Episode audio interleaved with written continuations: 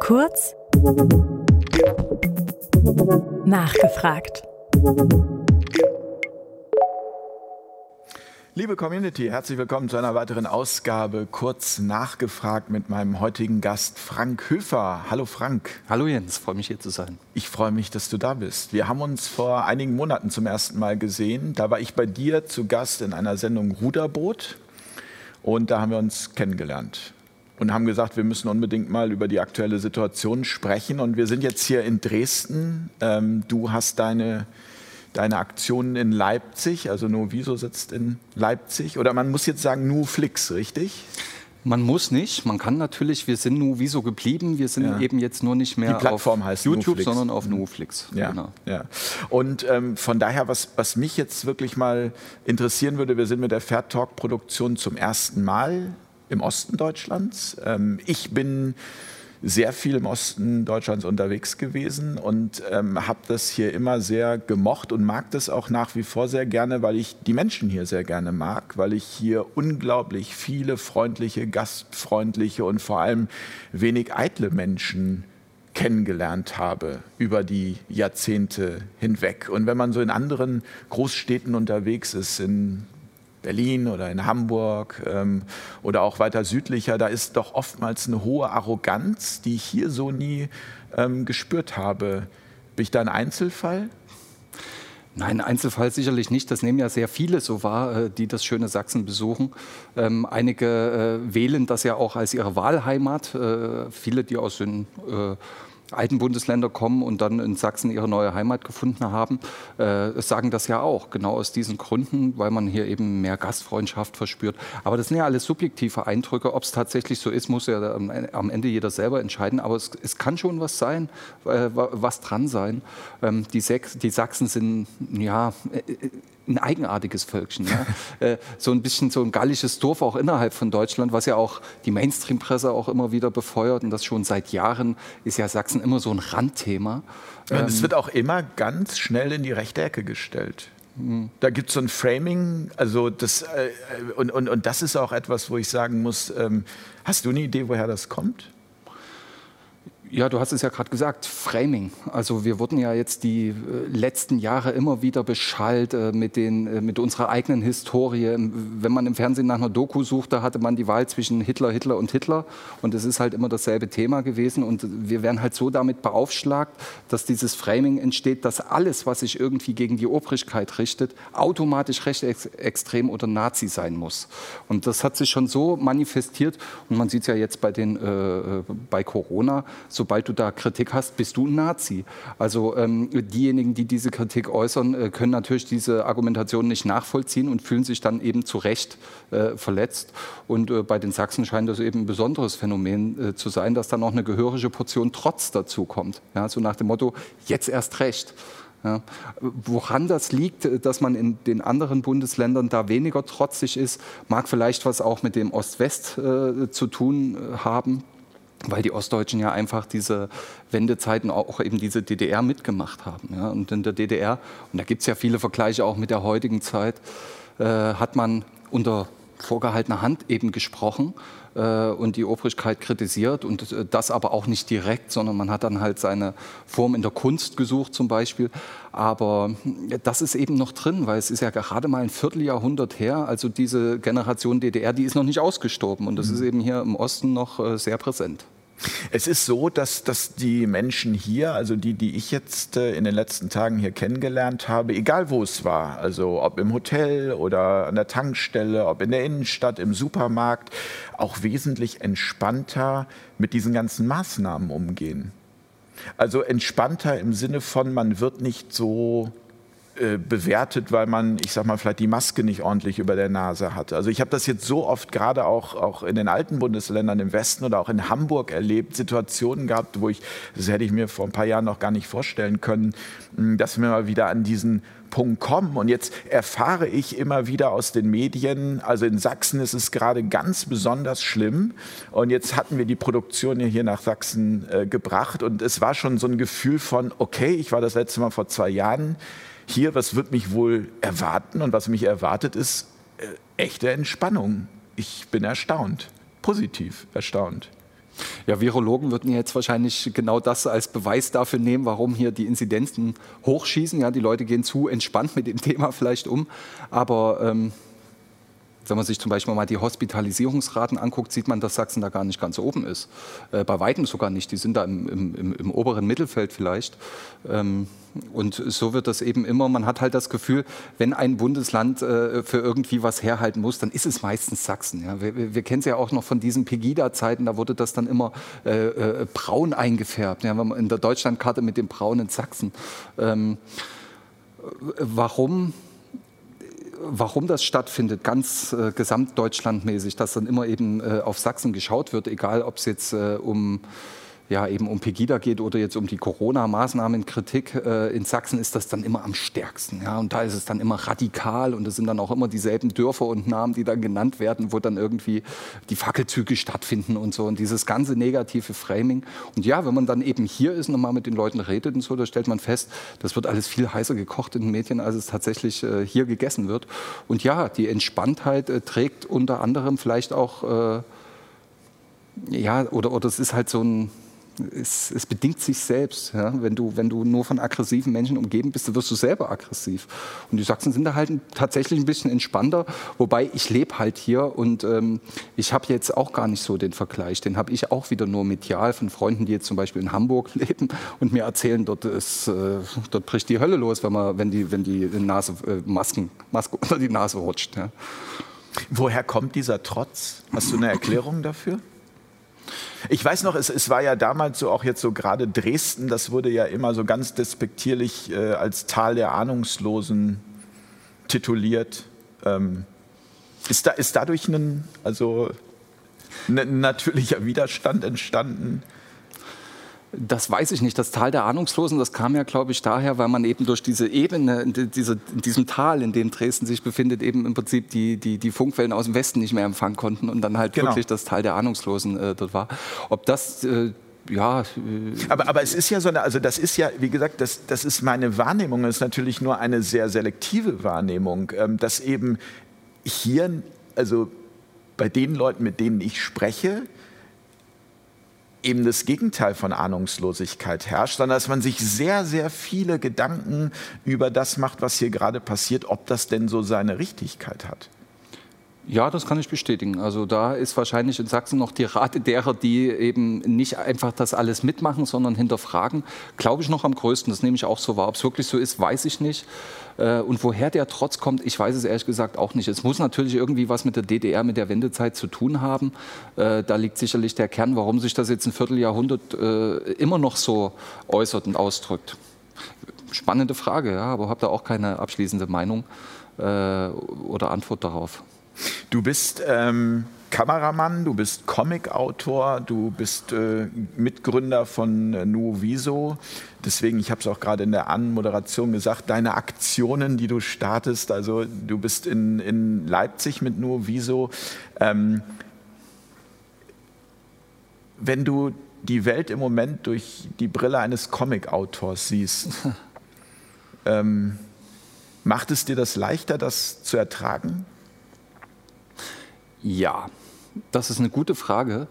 Ähm, ja, eindeutig. Ich kann mit diesem ganzen Irrsinn, wenn man sich den rein rational äh, gibt, hingibt und das versucht rational zu ergründen, zu verarbeiten und äh, bei dem, was wir machen, wir, wir, ist ja unser Beruf, wir leben irgendwo davon, ähm, diese Informationen auch aufzubereiten und dann eben an unsere Zuschauerschaft in unserer Form eben äh, darzubieten da wird man schnell, also wirklich verrückt. Und ich kenne auch viele Menschen, äh, die, denen es eben so geht, die leiden darunter, äh, dass die sich eben die ganze Zeit mit diesem Weltschmerz beschäftigen und mit, mit allem, was falsch läuft.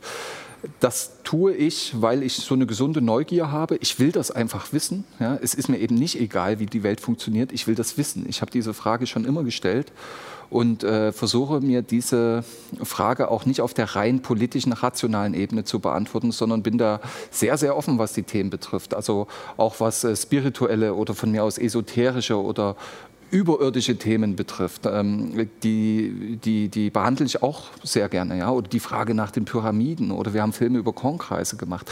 Das sind alles Sachen, die dich jetzt eben innerlich nicht so aufwühlen, wie jetzt äh, einen Film über den 11. September oder über Corona zu machen, ja? wo man wirklich verzweifelt, wenn man sich nur diesen Sachen hingibt. Und daher versuche ich einfach diesen Ausgleich zu schaffen oder für mich eben zu finden äh, und habe dadurch eben auch, dass ich mich mit ganz anderen Sachen auch beschäftige, die eben gar nicht irdisch rational sind, äh, habe ich auch die Zuversicht oder auch die Gewissheit für mich, viele würden sagen, es ist ein Glaube, dass es eben noch viel mehr gibt als das, was wir jetzt rein mit unseren Sinnen erleben und erfahren. Und ähm, das beruhigt mich einfach, ja, weil ich wirklich dem festen Glauben anhänge. Äh, es, es ist nicht mit Geburt und Tod vorbei für mich, sondern das, was ich jetzt hier mache, wird darüber hinaus wirken. Und ich bin auch äh, der festen Überzeugung, dass ich hier auch schon in vergangenen Zeiten gewirkt habe. Ich kann mich jetzt in diesem Leben nur nicht daran erinnern. Und ob das so ist, weiß ich nicht. Darüber kann man vortrefflich stundenlang philosophieren, ohne ein Ende zu finden. Aber ich glaube daran und äh, du fühlst das, das, oder ist das deine Intuition, die dir das sagt? Ja, weil, weil also ich sage mal, der Verstand wird ja sofort sagen, nee, kann nicht sein, aber ähm, es, es, es, es passiert dann irgendwie in der Intuition oder im Herzen, dass man ein Gefühl hat, es gibt mehr als das, was wir mit unseren Sinnen wahrnehmen können. Es wäre jetzt sehr einfach Ja zu sagen, aber tatsächlich nein. Ich versuche es äh, tatsächlich wissenschaftlich mir zu ergründen, dass es äh, sowas tatsächlich gibt.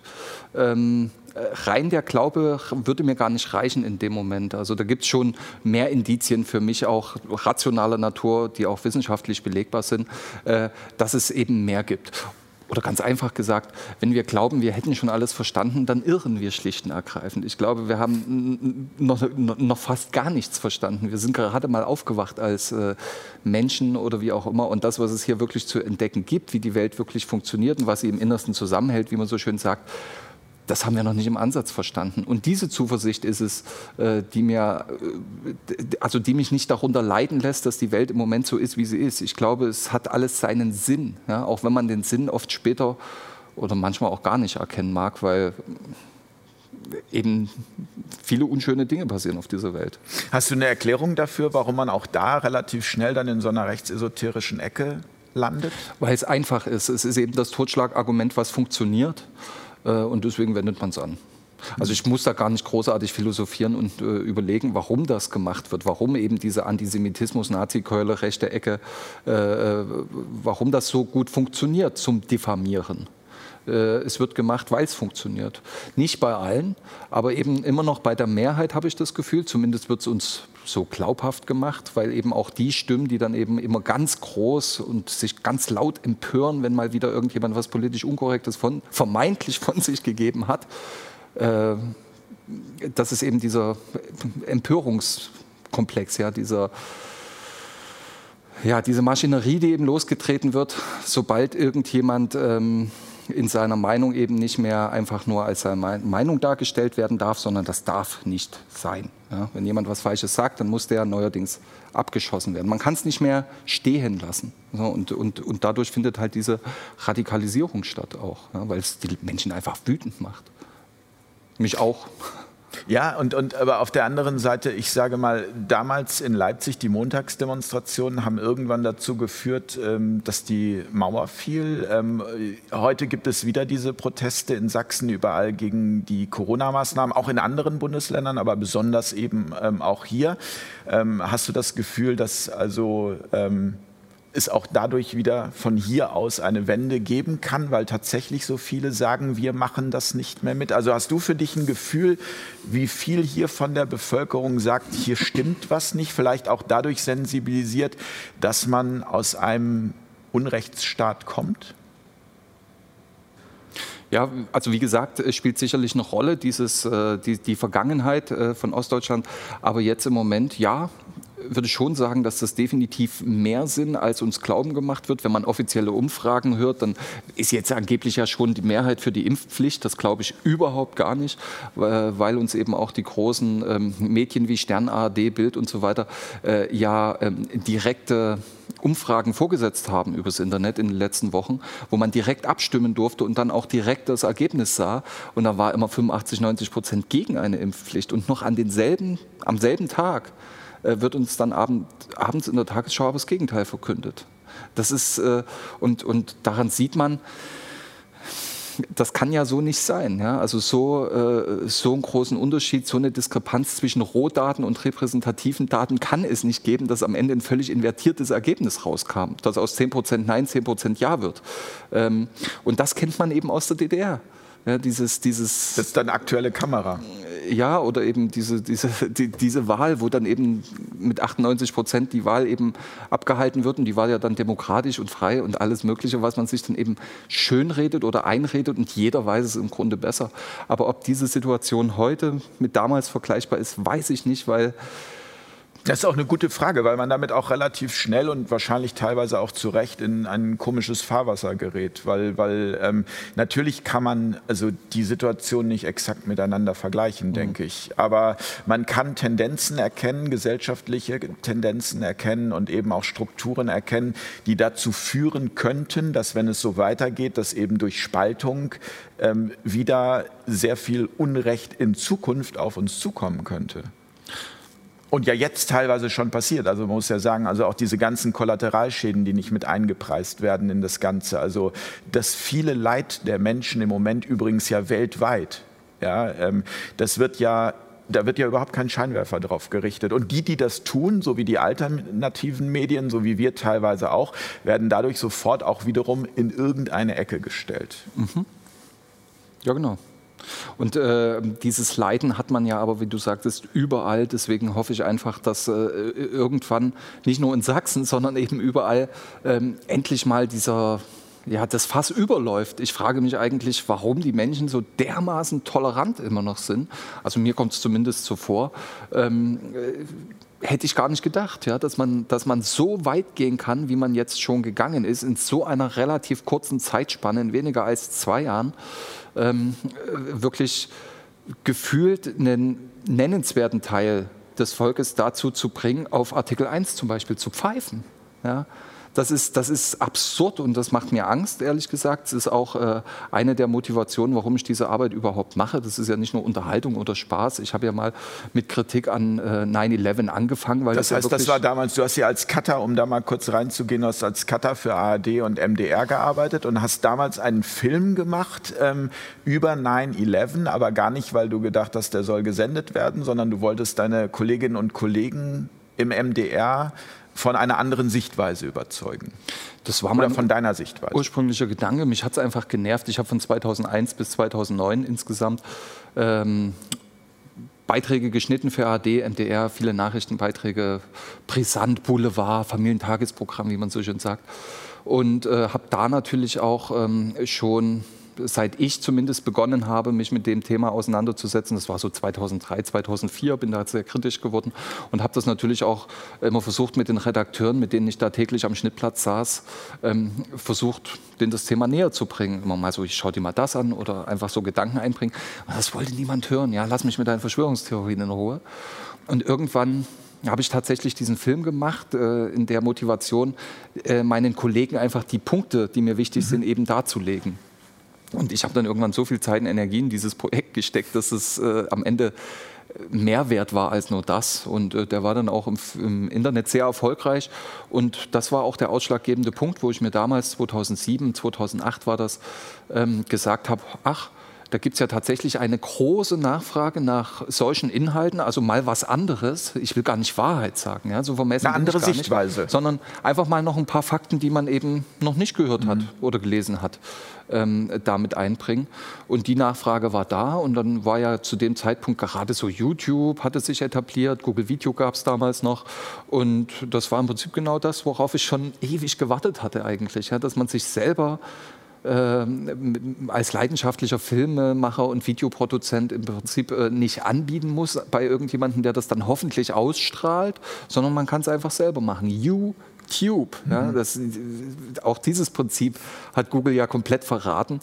Aber damals in den Anfangszeiten war das eben so und es hat ja auch innerhalb von, wie lange läuft das jetzt, 15 Jahre, dieses Projekt, äh, dass jeder im Prinzip selber streamen kann und sieh an, was es mit der Welt gemacht hat. Ja. Ob es jetzt unterm Strich gut oder schlecht war, es einmal dahingestellt. Aber das würde mich jetzt mal äh, interessieren. Also was ist deine Analyse? War es gut oder war es schlecht? Ich meine, mit Katzenvideos hat es angefangen und heute sind wir aber doch auch in einer, in einer großen Zensurwelle drin, von der ihr ja auch stark äh, betroffen wart. Ich glaube, ihr wart sogar eines der ersten Portale, die damals einfach auch ähm, gelöscht wurden. Ja, wir wurden zweimal sogar schon gelöscht und mhm. zweimal wiederhergestellt. Einmal 2019 schon und dann jetzt äh, erst äh, kürzlich.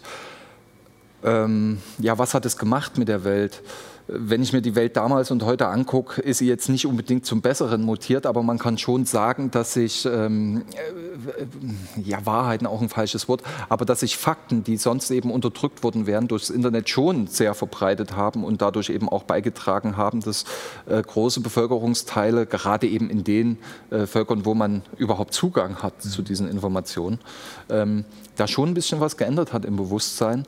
Aber das ist, die Zeitspanne ist zu kurz. 15 Jahre haben offensichtlich nicht ausgereicht, um jetzt, sage ich mal, einen Großteil der Weltbevölkerung aufzuklären, sondern das wird wahrscheinlich noch viele, viele, viele Jahre in Anspruch nehmen. Es wird dann auch irgendwann mit, der, mit einer neuen Generation irgendwann wieder ins Selbstverständnis äh, übergehen, glaube ich. Ich glaube nicht, dass sich die heutigen Lügen, so wie sie heute im Geschichtsbuch noch abgedruckt werden würden, zum Beispiel über 9-11, dass die sich ewig halten werden. Das glaube ich nicht. Für mich fühlt es sich so an, dass dieses jetzige System dem Höhepunkt immer näher kommt, wenn wir den vielleicht nicht sogar schon überschritten haben. Und äh, das zeigt eben auch die Altertumsforschung. Dünner, äh, ähm, Aber was Kulturen meinst du damit? Also der, der, Höhepunkt, der Höhepunkt sozusagen, dass es also zum Guten, also in die, in die Utopie oder in die Dystopie geht? Das ist die große Frage, äh, an der wir mitentscheiden können. Ja, wo, wohin es geht, äh, bei der Frage glaube ich nicht, dass wir da völlig machtlos sind. Sonst würde ich und du, glaube ich, auch nicht tun, was wir tun. Ähm naja, das ist ja genau wie, also du, du, hast es eben so schön gesagt, auch, dass wir das, was wir tun, gar nicht als die absolute Wahrheit beanspruchen, sondern das, also so sehe ich das hier. Wir sind eine Ergänzung, ein Puzzleteil, äh, was wir ähm, darbieten, damit jeder sich am Ende eine eigene Meinung wirklich bilden kann. Und zwar eine faire eigene Meinung äh, bilden kann, was ja, wenn man jetzt äh, ausschließlich die ähm, Staatsmedien so nenne ich es mal, ähm, konsumiert oder die großen Tageszeitungen nicht mehr möglich ist, weil einfach dort auf allen Kanälen rauf und runter ähm, das passiert, was wir ja auch schon seit vielen Jahren in der Politik haben, so dieses große Koalition. Man, man unterscheidet sich zwar in Nuancen, aber im Großen Ganzen ist man sich in allem einig. Ja, aber ich meine, äh, wer jetzt ernsthaft erwartet, dass der Spiegel zum Beispiel kritisch über die Impfungen äh, schreibt, der hat offensichtlich noch nicht mitbekommen, dass die knapp sechs Millionen von Bill Gates bekommen haben. Und so läuft es eben. Ne? Der, wessen Brot ich esse, dessen Lied ich singe, wie man so schön sagt. Und, ähm ja, aber gut, die würden jetzt wieder behaupten und sagen, ich glaube, das ist irgendwie geflossen, um den Journalismus zu fördern. Also man, man, man, man äh, schafft sich da ja auch eine Erklärung dafür und hält sich halt trotzdem für unabhängig. Und das ist eben die große Frage, wo ich auch sage, ähm, gerade da hätte ich jetzt, also ich meine, ich habe vor 30 Jahren mit Journalismus angefangen, ich habe das auch, ich habe ein Volontariat gemacht, ich habe das auch gelernt und ich habe das auch schon in anderen ähm, Gesprächen gesagt, dass gerade ich da eben auch erwarten würde, dass es eben nicht nur eine, eine Leitlinie gibt oder, oder einen Weg gibt, sondern dass man sich mit auch der anderen Seite immer kritisch auseinandersetzt. Und das ist aber verloren gegangen. Das ist irgendwie nicht mehr da. Ja, wobei der Mainstream das anders definieren würde. Der Mainstream würde sagen, ja, selbstverständlich sind wir total pluralistisch, aber dieser extremistische Teil, ja, der gehört selbstverständlich nicht dazu. Das ist ja auch diese Schizophrenie, wenn gesagt wird, es muss jetzt auch mal äh, äh Schluss sein mit der Toleranz den Intoleranten gegenüber. Ja? Diese Schizophrenie oder dass das an sich ein totaler Widerspruch ist, äh, merken manche offensichtlich gar nicht mehr. Das naja, und, und das ist aber genau, sie, sie merken es nicht mehr oder sie können es sich nicht erlauben, ähm, es zu merken, weil wenn sie es merken, verlieren sie eben dementsprechend auch ihren Job. Ja, die Reputation ist eben ganz wichtig und äh, das ist ja auch diese, diese, diese Taktik, bestrafe ein, erziehe Tausende. Mhm. Funktioniert ja auch wunderbar. Deswegen sind das ja nicht tausende Journalisten, die ihren äh, Job verlieren, sondern es sind dann eben nur fünf. Aber die machen dann eben äh, die Runde und äh, dienen dann eben als abschreckendes Beispiel für alle anderen, die dann eben sagen, oh nee, mein Job ist mir dann doch wichtiger. Genauso wie man das jetzt bei der Impfpflicht wahrscheinlich erleben werden, äh, wenn dann demnächst, wovon ich ausgehe, hier und da 2G am Arbeitsplatz eingeführt wird. Ich glaube, in Nordrhein-Westfalen wird das jetzt schon ernsthaft diskutiert dann, dann werden sich natürlich auch viele Menschen impfen lassen, weil sie ihren Job nicht verlieren wollen, beziehungsweise nicht verlieren können. Es ist ja ganz oft nicht die Wahl, ob man das jetzt will oder nicht. Wenn man Verantwortung hat für Familie oder wie auch immer, hat man da halt auch selten die Wahl. Es werden auch viele Menschen diese Wahl dann anders treffen, die sagen, ja gut, dann, dann ist es eben so.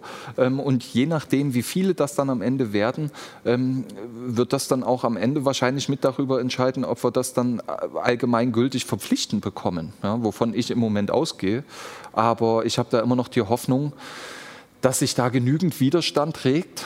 Äh, und zwar nicht nur mit Fackeln vor irgendwelchen Wohnhäusern. Ja, das, ich, ist ja auch, das ist ja auch wieder genau, das ist ja genau der Punkt. Das ist ja nicht der Widerstand, den wir in irgendeiner Form unterstützen. Also ich, ich sehe mich eher, wenn überhaupt, ähm, Widerstand ist der Widerstand, wenn ich sehe, dass ähm, 10.000 zum Beispiel in Hamburg am vergangenen Wochenende Familien kunterbunt da stehen und einfach nur fragen, was ist hier los? Das, das ja. ist für mich der Widerstand, den ich unterstütze. Aber dargestellt wird es natürlich immer sofort als wir sind diejenigen, die radikalen Widerstand unterstützen. Also ich meine damit jetzt nicht uns, sondern grundsätzlich die gesamte Szene. Aber das ist ja Quatsch. Das ist genauso ein Quatsch, wie wenn man behauptet, wir seien Corona-Leugner. Niemand von uns, also ich kenne keinen, keinen und ich kenne viele in dieser ganzen alternativen Szene, der sagt, es gibt kein Corona. Ja, und ich meine, selbst wenn von 100 Leuten es einer sagen würde, heißt das nicht, dass die anderen 99 es auch sagen. Und äh, keiner von uns möchte Corona haben. Aber wir, und das ist genau der Punkt, wir stellen die Verhältnismäßigkeit in Frage. Wir gehen in die Vogelperspektive und wir gucken von oben auf das Ganze drauf. Und wenn wir von oben auf das Ganze gucken, sind wir wieder beim Thema Kollateralschäden. Und da ist für mich die Frage, die, diese Kollateralschäden, die sind ja einfach nicht mehr zu übersehen. Die, die, die schreien einen ja geradezu an. Und dass das nicht in den großen Medien stattfindet, da muss ja jeder eigentlich sagen, Leute, was ist denn da los bei euch? Ja, also ich äh, erinnere mich, mich fast auf. Wir haben ganz am Anfang der Pandemie schon die Frage gestellt, wie viele zusätzliche Millionen zusätzliche Hungertote wird es denn jetzt geben durch die Corona-Maßnahmen und stehen die dann am Ende überhaupt noch in einem Verhältnis zu den Corona-Toten? Heute wissen wir es besser und sagen ganz klar, Nein, natürlich überhaupt gar nicht. Das ist ja ein Vielfaches zusätzlich an Hungertoten, wie wir jetzt weltweit schon an Corona-Toten haben. Ja, wie menschenverachtend ist, das? Ja, und das ist nur dieses eine einzige Problem. Äh, dazu kommen ja die ganzen Wirtschaften, die äh, jetzt nach und nach kollabieren, die Existenzen, die dranhängen. Natürlich wird das äh, gesellschaftlichen Aufruhr mit sich bringen. Und äh, weil wir gerade noch mal das Thema hatten, dass sich natürlich Protest auch unterschiedlich manifestiert. Wir versuchen das eben auf der intellektuellen oder auf der äh, alternativen medialen eigenen Schiene durch Aufklärung, durch Fakten und Bewusstsein. Und andere gehen eben mit einer Fackel auf die Straße. Und äh, da muss man ja auch mal dazu sagen, auch wenn das Bilder sind, ähm, die ich jetzt zum Beispiel gar nicht unterstütze, ich würde das da auch nie dazu aufrufen, aber man muss natürlich auch darüber nachdenken, warum das passiert. Es gibt eben Menschen, die wissen sich nicht anders zu helfen und die argumentieren dann eben auch so, ähm, ich stehe doch hier nur mit einer brennenden Fackel vor einem privaten Wohnhaus. Gut, und wobei es da, da, da gibt es einfach, also ich sag mal so, das da war ja auch schon Grenzen. vor Corona Natürlich. so genau, da gibt es einfach deutliche Grenzen, Richtig. wo man sagen muss, da fängt es an, geschmacklos zu werden. Richtig, aber in deren Selbstverständnis, die das tun, da sagen die, aber die haben ja die Grenze auch schon längst überschritten. Die betreten meinen privaten Raum ja noch viel vehementer, die wollen in meinen Körper eindringen. So, und ob das jetzt richtig oder falsch ist, äh, das ist ja eine andere Debatte, aber jedenfalls gibt gibt es Menschen, die das Recht darauf haben zu sagen Nein. Und ähm, die haben eben dann nicht so ein Portal zum Beispiel wie wir, wo, wo wir uns äh, artikulieren und argumentieren können.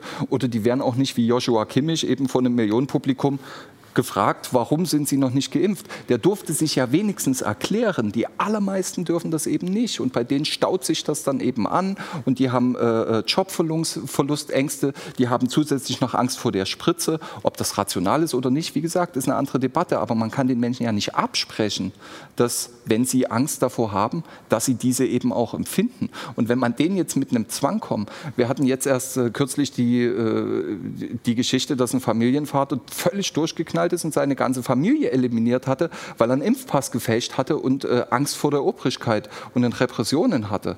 Und ich glaube, das war in Brandenburg, ne? oder? Also, ja. Ich weiß nicht genau wo, aber mhm. es ist... Es, Berliner Zeitung stand es auf jeden es Fall, ja. zeigt ja, was diese ganze Situation psychisch mit den Menschen macht. Die Menschen werden psychisch fertig gemacht. Und das ist halt ein äh, Beispiel, was, schon, was ja schon Schule gemacht hat in den USA. Da sind wir ja immer ein bisschen hinterher. Und das ist jetzt gar nicht nur auf Corona bezogen, sondern auch schon die letzten 20 Jahre, wie im Prinzip das Volk immer mehr eingeengt wird, physisch fertig gemacht wird, das Bildungsniveau sinkt, das Gesundheitssystem wird kaputt gespart. Also an allen und Ecken Ecken und Enden werden den Menschen Probleme gemacht, ja, äh, mit denen sie dann irgendwie klarkommen müssen. Und ähm, von, von Selbstentfaltung sind wir sehr, sehr weit entfernt. Also im Moment wird ja wirklich gesagt, bleib zu Hause. Und das, das beinhaltet ja auch, dass man dann ungesünder lebt ja, man treibt weniger Sport, man ernährt sich vielleicht auch schlechter, weil der Supermarkteinkauf möglichst schnell erledigt werden äh, muss. Naja, und das sind auch eben diese Sachen, die alle ausgeblendet werden. Ne? Auch dieses, was, was, äh, wie viele Menschen sterben an schlechter Ernährung, äh, wie viele Menschen sterben am Rauchen, am Alkohol und so. Das wird alles irgendwie, und das ist auch, ich, auch dieses Zitat von, von Jens Spahn, der gesagt hat, am Ende dieser äh, äh, vierten Welle werden, wird man entweder geimpft, genesen oder gestorben sein. Ich meine, was ist das für eine Aussage? Was macht macht das auch mit Kindern. Zumal wir ja in einer Gesellschaft leben, die so medial vernetzt ist, dass wir mittlerweile an jeder Ampel große Tafeln haben. Also jeder Siebenjährige, der lesen kann, äh, der geht damit nach Hause und kriegt diese Informationen. Man kriegt sie mittlerweile im Taxi, wo es diese Tablets äh, gibt, in den S-Bahnen. Man wird mit Nachrichten rund um die Uhr befeuert und fragt sich, mein Gott, so ein Mann haut da einfach so ein Statement raus, löst damit so viel Angst aus. Und was Angst mit den Menschen macht, das ist ja sogar medizinisch belegt. Angst zerstört das Immunsystem, Angst macht depressiv, Angst führt Menschen einfach in die Abwärtsspirale. Genau, und das sieht man ja auch in den offiziellen Statistiken. Wir wissen ja, dass wir seit September eine Übersterblichkeit haben, die allerdings nicht auf Corona zurückzuführen ist. War noch nie Thema einer größeren Talkshow. Und, und das ist die Frage, wo sind da die Medien? Das ist das, was, was ich nicht verstehen kann. Äh, und bei allem, wo man auch uns kritisieren kann, und man kann uns gerne kritisieren, konstruktiv kritisieren, auch wir machen Fehler, ja, definitiv. Ähm, und geben wir dann auch zu und versuchen wir auch zu verändern. Aber was ich nicht verstehen kann, ist, wo bleibt da diese vierte Macht im Staat, so wie ich das damals gelernt habe, nämlich den Mächtigen auf die Finger zu schauen und nicht denen auf die Finger zu schauen, die die Mächtigen kritisieren führen. Ja, diese Schizophrenie habe ich für mich auch noch nicht äh, vollständig aufgearbeitet. Und ich glaube, ich würde gar nicht wissen, dass es so ist, wenn ich nicht selber mal Teil dieses Systems gewesen wäre. Wenn ich nicht acht Jahre hinter, äh, am Schnittplatz gesessen hätte und diese Beiträge zusammengeknüpft geknüppert hätte, ja, im Auftrag des Redakteurs, dann wüsste ich ja gar nicht so, wie das eigentlich so funktioniert und hätte eine völlig falsche Vorstellung davon, äh, der mit Sicherheit die meisten anderen Menschen, die einen anderen Beruf gewählt haben, ja, äh, nach wie vor überliegen, äh, unterliegen. Die, die können sich halt nicht vorstellen, dass was in der ARD läuft, was Tagesthemen, das kann doch nicht falsch sein. Das muss doch, das sind doch viele Leute, die das recherchieren und tralala. Und es ist wirklich jemandem auch schwer zu vermitteln, warum es eben das doch ist. Ja, warum mhm. das eben nicht die freie Information ist. Es ist auch nicht Lüge, das kann man denen in der Form nicht vorwerfen. Es ist Propaganda. Propaganda ist nicht immer die Lüge. Propaganda ist, kann auch sehr subtil durch Auslassen von Fakten, äh, beziehungsweise durch Fokussierung auf bestimmte Aber da würde man jetzt gleich wieder sagen, ist ein rechtes Argument, also ist der Höfer rechts. Also das ist halt, da, da, da ist sofort wieder dieses Framing da. Also das heißt, all das, was an Kritik kommt, wird sofort in die rechte Ecke gepackt. Die Debatte ist tabu. Ja, das, das haben wir schon erfahren. Es will gar keiner mehr die alternativen Fakten. Das ist ja auch schon so geframed. Alternative Fakten, das ist von Trump, das ist sowieso alles falsch. Aber wie will man es denn noch ausdrücken, wenn man sagt, hör mal, das, was du da im Fernsehen äh, äh gesagt bekommen hast, das stimmt so nicht, weil hier sind Daten, Fakten, Analysen. Da ist von vornherein bei habe meiner Meinung nach neun von zehn Menschen schon eine Blockade, die, die wollen das gar nicht sehen, weil die sind schon, die sind absolut sicher, das ist Blödsinn. Ja, das brauchst du mir gar nicht zeigen, Zeitverschwendung. Und wie, wie kommst du an die Menschen ran? Wie macht man denen verständlich, dass äh, die Medien eine äh, bestimmte Agenda haben?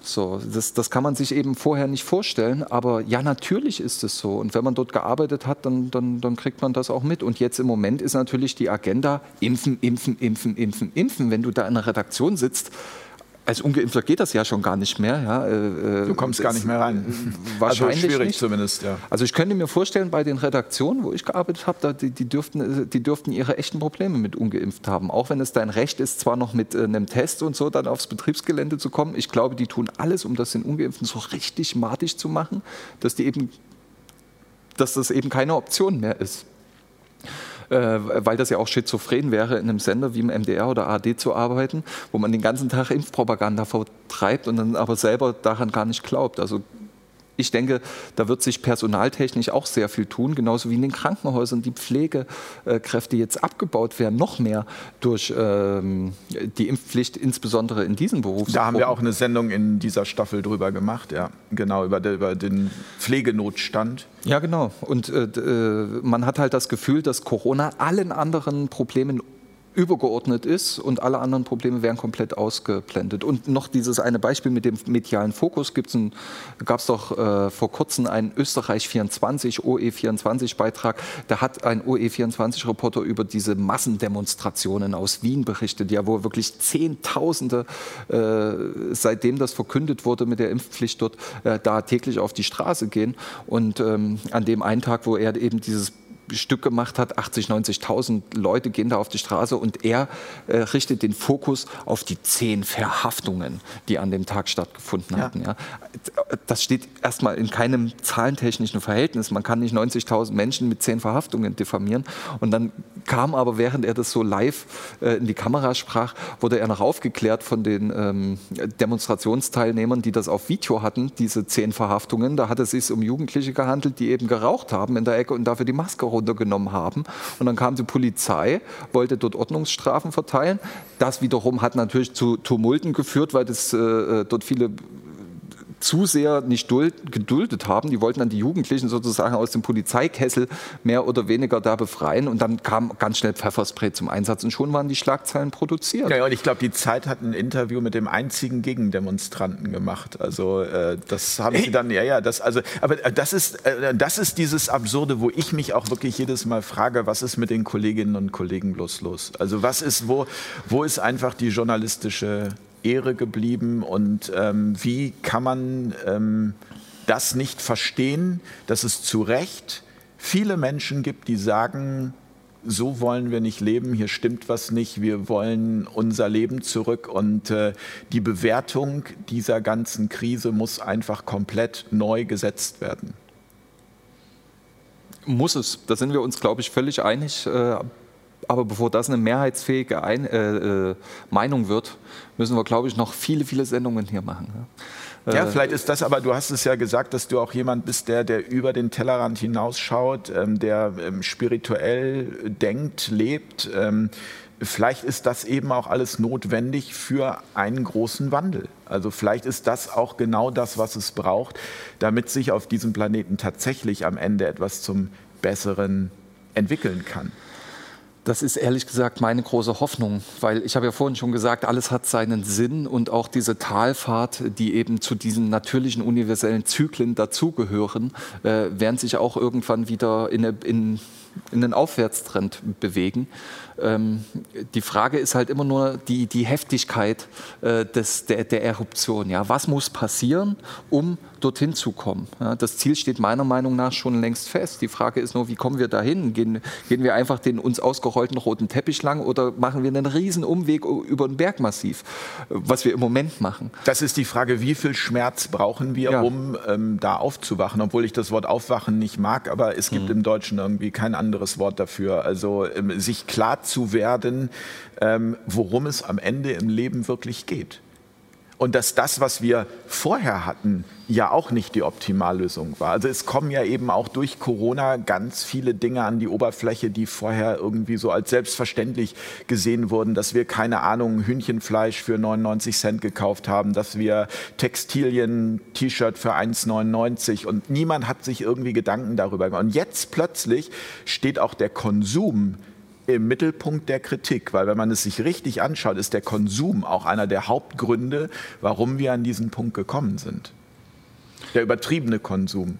Ja, wobei ich das, ich bin auch kein Fan davon, immer das auf den Konsumenten umzulegen. Nicht den, auf den Konsumenten, aber auf grundsätzlich dieses, wie wir mit das System genau, ja. umgehen. Ja, absolut. Also äh, solange dieses System immer auf Kosten von anderen äh, uns jetzt in dem Fall genau. äh, bereichert, äh, kommt das natürlich früher oder später an seine Grenzen. Ja? Da, wo eben etwas nicht nachhaltig ist, ist irgendwann vorbei. Ist ja logisch. Und, äh, ja, und es, kommt eben, es kommt aber auch eben, wie gesagt, dadurch hoch, eben auf, wenn, man, wenn man in diese Vogelperspektive geht, kommt, kommt eben auch hoch, dass dieses, wir haben bislang nicht mitbekommen, wenn, wenn Kinder hunderttausendfach oder millionenfach weltweit in Kinderarbeit gequält werden, damit wir eben so konsumieren können, wie wir konsumieren. Und jetzt betrifft es plötzlich auch unsere eigenen Kinder, also durch andere Maßnahmen, durch Maske tragen, durch Testen, durch all das. Und plötzlich stehen die Kinder wieder auch mehr noch im Fokus, um zu schauen, was ist eigentlich weltweit mit den Kindern, wie gehen wir eigentlich als Gesellschaft mit Kindern um.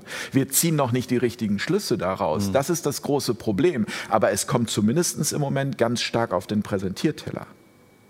Und es liegt eine Chance darin, zu erkennen, was Menschsein wirklich bedeutet.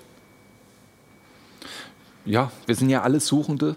Ähm, ich habe drei Kinder und äh, das ist auch äh, ein, einer meiner größten Antriebe. Ähm, mir geht es bei der ganzen Sache, die wir zum Beispiel machen, auch überhaupt nicht um mich oder um irgendwas ähm, also wirklich mein, mein Urantrieb bei dieser ganzen Sache äh, ist tatsächlich einfach die Gedanken so oder die Analysen und oder schlichtweg das Fazit, zu dem ich komme, ähm, mitzuteilen. Und, äh, und immer wenn man dann eben feststellt, okay, es gibt ganz viele Menschen, die so denken wie man selbst, ähm, wo, warum wusste ich das nicht? Warum wusste ich nicht, dass mein Nachbar dieselbe Meinung hat wie ich? Im Fernsehen wird mir doch erzählt, dass der anders denkt. Mhm. So, also auch wieder in diese Selbstverantwortung kommen und einfach mal wirklich einfach mal den Gedanken zulassen, das, was da im Fernsehen kommt, das ist nicht die Realität. Das Aber ist das ist ein ganz Ausschnitt. wichtiger Aspekt Selbstverantwortung. Das, mhm. ist, das, ist, das ist am Ende etwas, wo man sagen kann, damit könnte man die Welt auf Schlag verändern, aber es, wie du schon sagst, es wird ein langer Prozess werden, bis, bis viele oder die Masse das versteht, wie wichtig diese Selbstverantwortung in allen Bereichen eigentlich ist. Ja. Ja, also ich finde zum Beispiel Stichwort Medienkompetenz. Genau. Das wird nirgends vermittelt. Ja. Das bringt dir keiner bei. Das muss man sich selber erarbeiten. Ernährungskompetenz, mhm. Gesundheitskompetenz, Finanzkompetenz. Wir, wir laufen ja alle irgendwie so nach Mustern, die man uns mitgegeben hat. Und ähm, wir machen alle irgendwie dieselben Fehler, bis es irgendwann in der einen oder anderen, ähm, ja, an der einen oder anderen Stelle so sehr kracht, dass man dazu gezwungen wird, hinzuschauen. Da haben wir das Problem analysiert. Wir haben ein Kompetenzproblem auf allen Ebenen. Und man sieht es ja in der aktuellen Regierung auch. Also ich meine, das ist ja pures Comedy, was da aufgestellt wurde. Da und, sind wir wieder äh, beim Comic-Autor. Ja, also Für dich ich, ja ein gefundenes Fressen, oder? Absolut. Ich habe schon überlegt, uns, äh, dass wir uns Schablonen von Annalena Baerbock und äh, Karl Lauterbach anfertigen, wobei ich mir gar nicht vorstellen kann, dass die sich jetzt wirklich ewig da an diesem Amt halten. Also ich bin da sehr gespannt und befürchte Schlimmes, ehrlich gesagt, wie sich Deutschland jetzt außenpolitisch zum Beispiel gebieren wird mit Annalena Baerbock, die jetzt wahrscheinlich mit erhobenen Zeigefinger um die Welt tingelt und alle versucht zu belehren in Klimafragen und so weiter. Und da bin ich mal gespannt, wie das bei, den, bei Lavrov ankommt. Ja. Also, hm. Ja, das, das ist aber auch, aber auch da wieder zu erkennen letztendlich, dass wir an diesen Punkt gekommen sind, an dem wir sind, weil wir uns in der Vergangenheit auch zu wenig Gedanken als Gesellschaft darüber gemacht haben, was die da oben machen. Wir sind halt alle vier Jahre hingegangen, haben ein Kreuz gemacht und haben weitergemacht, haben gedacht, lass die da mal irgendwie so. Und jetzt merken wir, dass es so halt nicht geht. Also dass, dass Freiheit, ähm, dass all diese Dinge, die wir jetzt plötzlich erkennen, die uns fehlen, die uns gerade Stück für Stück genommen werden, wie wichtig die sind, dass man dafür eben auch was tun muss und eben mehr, als es irgendwelchen anderen zu überlassen. Da sind wir ja wieder bei Eigenverantwortung, da sind wir ja wieder bei Selbstverantwortung. Aber es wird einem ja alles quasi komplett auf den Kopf gestellt. Ja, weil äh, es wird ja jetzt so geframt, dass diejenigen, die die Selbstverantwortung äh, in die Hand nehmen, die gefährlichen sind. Ja. Genau. Und das, also das ist genau das, das gilt es glaube ich, auch zu transportieren. Und das ist auch immer eine Einladung an all diejenigen, die sagen, nee, also hierher kommen wir nicht. Wir haben so viele eingeladen, wo wir uns gewünscht hätten, dass sie hier mit uns an diesem Tisch sitzen, eben auch gerade von der Mainstream-Seite, weil wir sagen, wir möchten grundsätzlich die Menschen verstehen. Wir möchten ihre Motivation verstehen, ähm, dass wir sagen können, von unserer Seite aus sind wir nahezu zu jedem Gespräch bereit. Die Erfahrung kann ich voll und ganz unterschreiben, das geht uns genauso. Wir versuchen auch immer äh, Pro und Contra zu bekommen. Aber eigentlich äh, sagen bei uns auch zu 99 Prozent ausschließlich die Gäste zu, die unsere eigene Filterblase äh, noch befeuern. Und das bringt mir eigentlich gar nichts. Ja? Wir machen es halt äh, der Informationen wegen. Aber mal so ein Pro-Kontra-Gespräch, äh, das würde ich mir auch wünschen, dass äh, manche Leute, die eben nicht so denken wie du und ich, trotzdem den Mumm besitzen würden, sich äh, zu stellen. Äh, ander, äh, und ich würde mir ebenso wünschen, dass äh, nicht gerade ich, ja, ich fühle mich da jetzt nicht so befähigt, aber Leute, die eben ähm, aus dieser alternativen Ecke kommen, die eben andere Fakten auch präsentieren können, die auch redegewandt sind, nicht einfach mal bei Maischberger und Lanz und Co. eingeladen werden. Die fehlen ja komplett, sondern äh, das, was da als ähm, pluralistisch dargestellt wird, das sind ja Nuancen, das sind ja nicht unterschiedliche Meinungen. Da streitet man sich vielleicht bestenfalls, ob man jetzt eine gestreifte oder gepunktete genau. Krawatte genau. hat. Das ist immer die, der Streit im Detail, aber nicht über das äh, Ding an sich. Genau. Und das muss durchbrochen werden. Mhm. Ja, und gerade die Menschen, über die sich die Massenmedien die ganze Zeit echauffieren, über die geredet wird, ja, die, das gehört sich eben so genau nicht. Die Leute gehören in die Talkshow äh, und dann kann man ja immer noch versuchen, die zu zerpflücken. Es muss aber koscher sein. Ja, das darf nicht unehrenhaft sein, so wie man das eben immer und immer wieder erlebt, wenn jemand medial geschlachtet wird. Ja. Aber, wo, aber woran liegt das? Das ist wahrscheinlich diese, diese, diese Kontaktschuld und weil man halt nicht genügend Selbstbewusstsein hat, tatsächlich sich die Leute anzuschauen und zu recherchieren. Man googelt halt einen Namen, man guckt irgendwie, okay, der war da, aha, das steht bei dem ähm, äh, bei Wikipedia oder irgendwie Psiram, wo man auch sagt, das ist irgendwie so ein Server, der ich weiß nicht, wo steht, keine Ahnung. Äh, aber das reicht dann aus, um zu sagen, nee, also äh, da gehen wir nicht hin. Wenn ich mir so mhm. denke, hä, das ist doch, das, das, das ist doch, das ist doch Nonsens. Also man muss doch, wenn man, wenn man über jemanden urteilt oder redet, ihm zumindest mal eine Einladung geschickt haben oder ein Gespräch versucht haben. Man muss es ja gar nicht persönlich machen, wenn man es nicht schafft, aber Telefon, wie auch immer, FaceTime, Zoom ist ja heute alles überhaupt kein Zauberwerk mehr. Und, und das zu überwinden und zu sagen, also es letztendlich, ähm, wir gehen aus dieser Kontaktschuld raus ähm, und gucken uns die Sache wieder an. Und wir reden über die Sache und wir reden nicht darüber, wie irgendjemand von irgendwoher bewertet wird von sogenannten Experten, die behaupten, sie wissen, ähm, dass das stimmt. Da wären wir schon einen Riesenschritt weiter. Ja, die Kontaktschuld ist aber umgedreht genauso. ähm, man, könnte, man könnte ja genauso sagen, viele Menschen in dieser alternativen Szene, die eben auch äh, einigermaßen einen Bekanntheitsgrad haben, sehr viele Menschen, äh, sehr viele von denen kommen aus den Mainstream-Medien, weil mhm. sie dort eben das Handwerk äh, gelernt haben. Könnte man jetzt genauso sagen, also wer mich da jetzt so und so fremd, ich habe alles, was ich weiß, vom MDR gelernt. Ja, die haben mich ausgebildet, die haben mich äh, unter anderem, ja. waren die da daran beteiligt, aus mir den zu machen, der ich heute bin. Und ähm, da muss sich dann auch jeder irgendwie an die Nase fassen. Und überhaupt, wo leben wir denn? Also ich dachte, wir sind immer noch ein Staat, wo jeder seine eigene Meinung haben darf. Und mir ist es im Übrigen auch völlig neu, dass Irren verboten wäre oder äh, darf man noch nicht mal, mal mehr irren?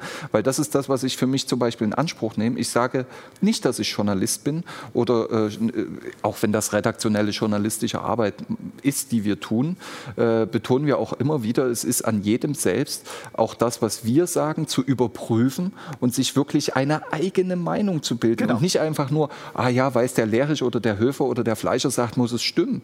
Das ist das Nein, gar ist, nicht, das behaupten wir ja. Also aber, aber, aber es, es sind dieselben bestimmten Mechanismen, die ich auch, äh, die ich auch wahrnehme. Und im Großen und im Mainstream ist es eben genauso. Die große, breite Masse ist halt wirklich träge und faul, wirklich aktiv zu denken. Das Passive ist halt wirklich viel, viel bequemer. Und wenn man dann eben noch eben die Umstände betrachtet bei den allermeisten Menschen eben, dass die gar keine Zeit haben, sich äh, mit solchen Themen tiefgründiger zu beschäftigen, was ja zwingend notwendig ist zum Verständnis. Ansonsten ist man tatsächlich einfach nur darauf angewiesen, sich irgendjemanden zu suchen, dem man es eben glaubt. Der sagt so, der sagt so, genau. ich selber habe keine Zeit. Mm, ich glaube im Spiegel. Und es, so. genau, und es wurde ja alles dafür getan. Da wurde eine Glaubwürdigkeit über Jahrzehnte irgendwie aufgebaut und geschaffen. Und dann ist es halt einfach zu sagen, ich glaube dem oder dem. Und ähm, da muss ich nicht mehr selber, muss ich nicht mehr selber überprüfen. Und wenn der sagt, dass der andere da, der eine andere Meinung hat, ein Spinner ist, dann äh, glaube ich dem das. Und dann gucke ich gar nicht mehr, ist das, ist das äh, wirklich ein Spinner. Und, und dieses ganze Thema Kontaktschuld ist mir aus dem Grund auch so wichtig, weil auch da müssen wir ja letztendlich mal wieder ins Bewusstsein äh, äh, gehen und einfach sagen, also wenn wenn jetzt zum Beispiel behauptet wird, dass bei, keine Ahnung, irgendeinem Protestspaziergang, wo auch immer der gerade stattfindet, ähm, Rechte dabei waren.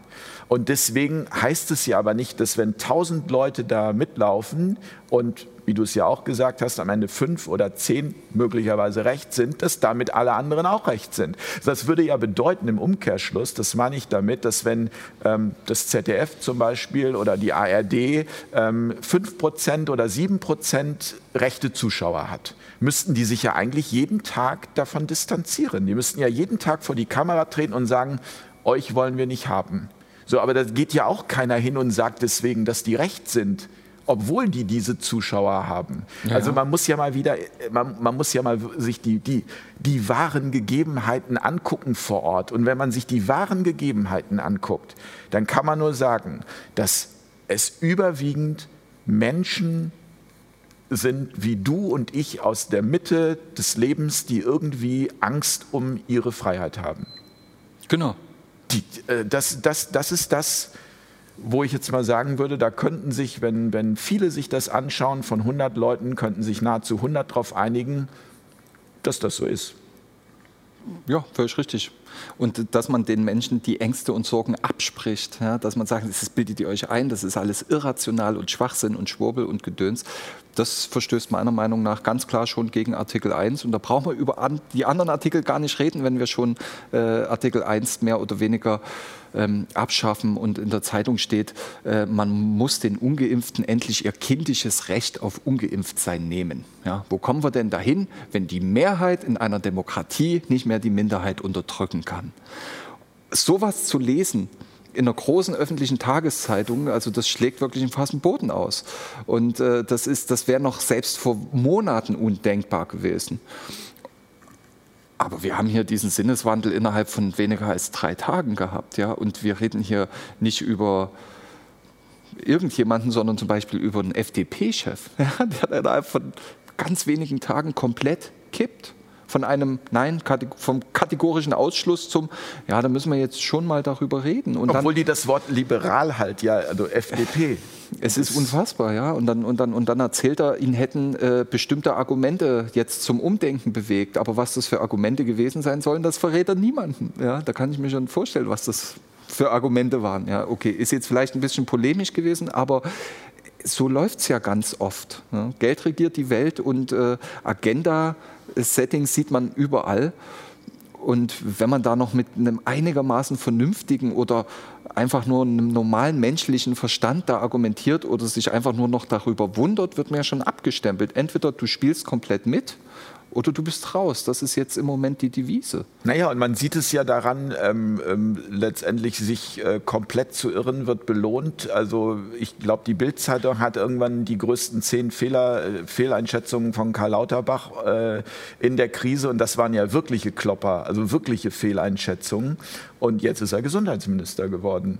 Also es läuft. Ja, wird nur noch von Montgomery getoppt. Äh, aber ja, also das Expertise oder Irren, das spielt alles gar keine Rolle. Was interessiert mich mein Geschwätz von gestern? War mal äh, so, ein, so ein Spruch. Und Na, man, man, darf sich ja grundsätzlich irren, darum geht es ja gar nicht. Man darf sich ja aber das ist ja schon, also so kommt es zumindest bei mir rüber, ein vorsätzliches Irren, beziehungsweise das ist ja teilweise schon einfach auch wirklich wirr und also äh, da liest man teilweise Instagram-Posts, wo man einfach nur noch mit dem Kopf schüttelt und sagt, ähm, das muss jetzt ein Comedian geschrieben haben. Ja, so kommt es mir manchmal vor. Ja, und trotzdem ähm, hätte ich ihn irgendwann gerne auch noch mal hier an diesem Tisch. Den Karl Lauterbach? Den Karl Lauterbach. Ich, ho ich hoffe, dieser Ich Wunsch weiß, damit mache ich, mir, damit mache ich mir jetzt hier auch in der Community keine großen Freunde. Doch, aber doch, das, das, ist wichtig. das erklärt einfach auch unser Prinzip hier, dass wir sagen, ähm, ich möchte den Mann mal verstehen. Ja, und ich äh, befürworte das absolut. Äh, ich wäre auch sehr, also ich bin absolut bereit, bei uns auf dem mhm. Sender äh, jede kritische Stimme da auch äh, reden zu lassen, um einfach auch, äh, auch Brücken zu bauen. Das ist genau. mir auch ganz wichtig, dass man das ich will, möchte mich nicht so positionieren äh, als Kontrapart und immer anti-Mainstream und alles muss da zerpflückt äh, werden. Das ist ja nicht konstruktiv, sondern ich versuche ja tatsächlich irgendwie noch so eine Einigkeit äh, ähm, zu erhalten. Deswegen ist meine Devise seit Anfang an, seit ich diesen Sender betreibe, auch mich relativ nah am Mainstream zu bewegen, argumentativ. Ich möchte nicht in Sphären abrutschen, wo mir nur noch eine bestimmte Filterblase folgt, aber so der typische Mainstreamer überhaupt gar nicht mehr weiß, worüber wir reden.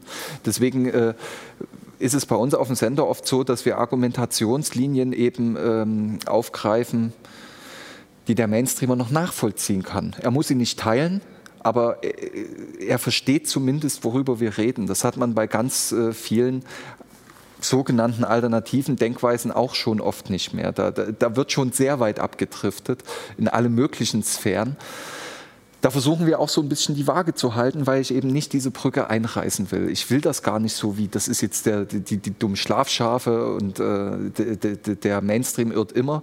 So ist es ja auch nicht. Na, überhaupt ja. nicht. Es gibt auch, wie gesagt, auch, es gibt auch gerade bei den Alternativen viel, wo man mit dem Kopf schüttelt und sagt irgendwie, äh, hä, was ist das denn jetzt? Also von daher, da, da, ich glaube, da, da auch mit sich selbst kritisch zu sein und zu sagen irgendwie, ah, wir, wir, wenn wir Fehler machen, dann stehen wir dazu und aber eben diese Brücken zu bauen, das, was du gesagt hast, das halte ich für extrem wichtig, weil am Ende ist es doch so, wir sind alle nicht in allem einer Meinung und das ist auch gerade gut so, dass das nicht so ist. Auch wir beide sind uns, wir, wir finden mhm. Themen, wo wir sagen, nee, da, aber wir setzen uns an einen Tisch und wir reden miteinander.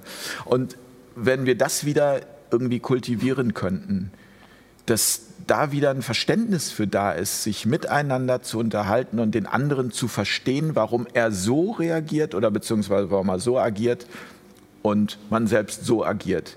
Ich glaube, damit wäre viel gewonnen. Ja. Ich bleibe optimistisch, Frank. Ich bleibe optimistisch. Ja, sehr gut. Ich versuche das auch. Es fällt mir äh, manchmal schwer, aber ja. das ist äh, auch der innere Antrieb, jeden Tag von vorne irgendwo anzufangen, zu sagen, okay, wie, wie kannst du heute die Welt wieder ein bisschen besser machen oder ein bisschen mehr aufklären? Und uns gelingt das, glaube ich, auch ganz gut bei unserem Homeoffice-Format, wo wir uns ja zweimal die Woche quasi treffen und zwei Stunden die aktuellen Themen besprechen. Auch da sind wir uns ganz oft überhaupt nicht einig und diskutieren und manchmal fetzen wir uns auch da live äh, vor ein paar tausend Zuschauern. Aber genau das äh, ist auch ein sehr, sehr großes großer Mehrwert, weil dadurch eben die Zuschauer eben sich nicht verarscht vorkommen, sondern es ist authentisch. Und dadurch ähm, weiß der Zuschauer auch, äh, das ist auch auch ein bisschen mit Vorsicht zu genießen, was wir da im Prinzip äh, sagen. Das sind jetzt drei Leute, die unterhalten sich. Ja, das ist mehr oder weniger wie ein Stammtischgespräch und, und die Zuschauer können eben zugucken und ähm, müssen aber wissen, das ist jetzt kein Nachrichtensender. Das, was da gesagt wird, das ist in einem Gespräch gefallen, was man natürlich selber nochmal dann auch ähm, für sich dann auch kontrollieren muss und nochmal abchecken muss. Und ähm, wie gesagt, auch wenn wir uns in der Sendung streiten, äh, dann ist das wesentlich authentischer mit einem höheren Mehrwert für den Zuschauer, als wenn da so eine aalglatte Moderation kommt, wo jedes Punkt, jeder Punkt jedes Komma sitzt. Ja? Ähm, das ist weniger authentisch. Und ja, also von daher, ähm, ich bin auch der Optimist und äh, muss man ja auch sein. Ja, ja man, ich glaube, man kann es gar nicht 24-7 sein, das schafft man im Moment nicht, aber zumindest immer wieder, zum, also wenn das Pendel schlägt, immer wieder auf die optimistische ja, genau. ähm, Seite aus. Ich danke dir ganz herzlich für das Gespräch. Ähm, schön, dass das heute geklappt hat hier in Dresden. Und ähm, wir versuchen uns jetzt mal ein bisschen zu wärmen, weil, also ich meine, aber die scheint so nicht zu stören. Ne? Also wir frieren hier ordentlich. Ähm, aber ja, es ist super schön, eine super schöne Location, aber ähm, die ist hier natürlich nicht heizbar. Und da würde wahrscheinlich auch Frau Baerbock sehr stolz auf uns sein, dass wir hier nicht so viel CO2 raushauen. Genau, frieren fürs Klima. Vielen Dank, Jens. Ich danke dir. Ich danke euch fürs Zuschauen und äh, ja, sage bis ganz bald an dieser Stelle gute Nacht. Tschüss. Tschüss. Kurz Nachgefragt.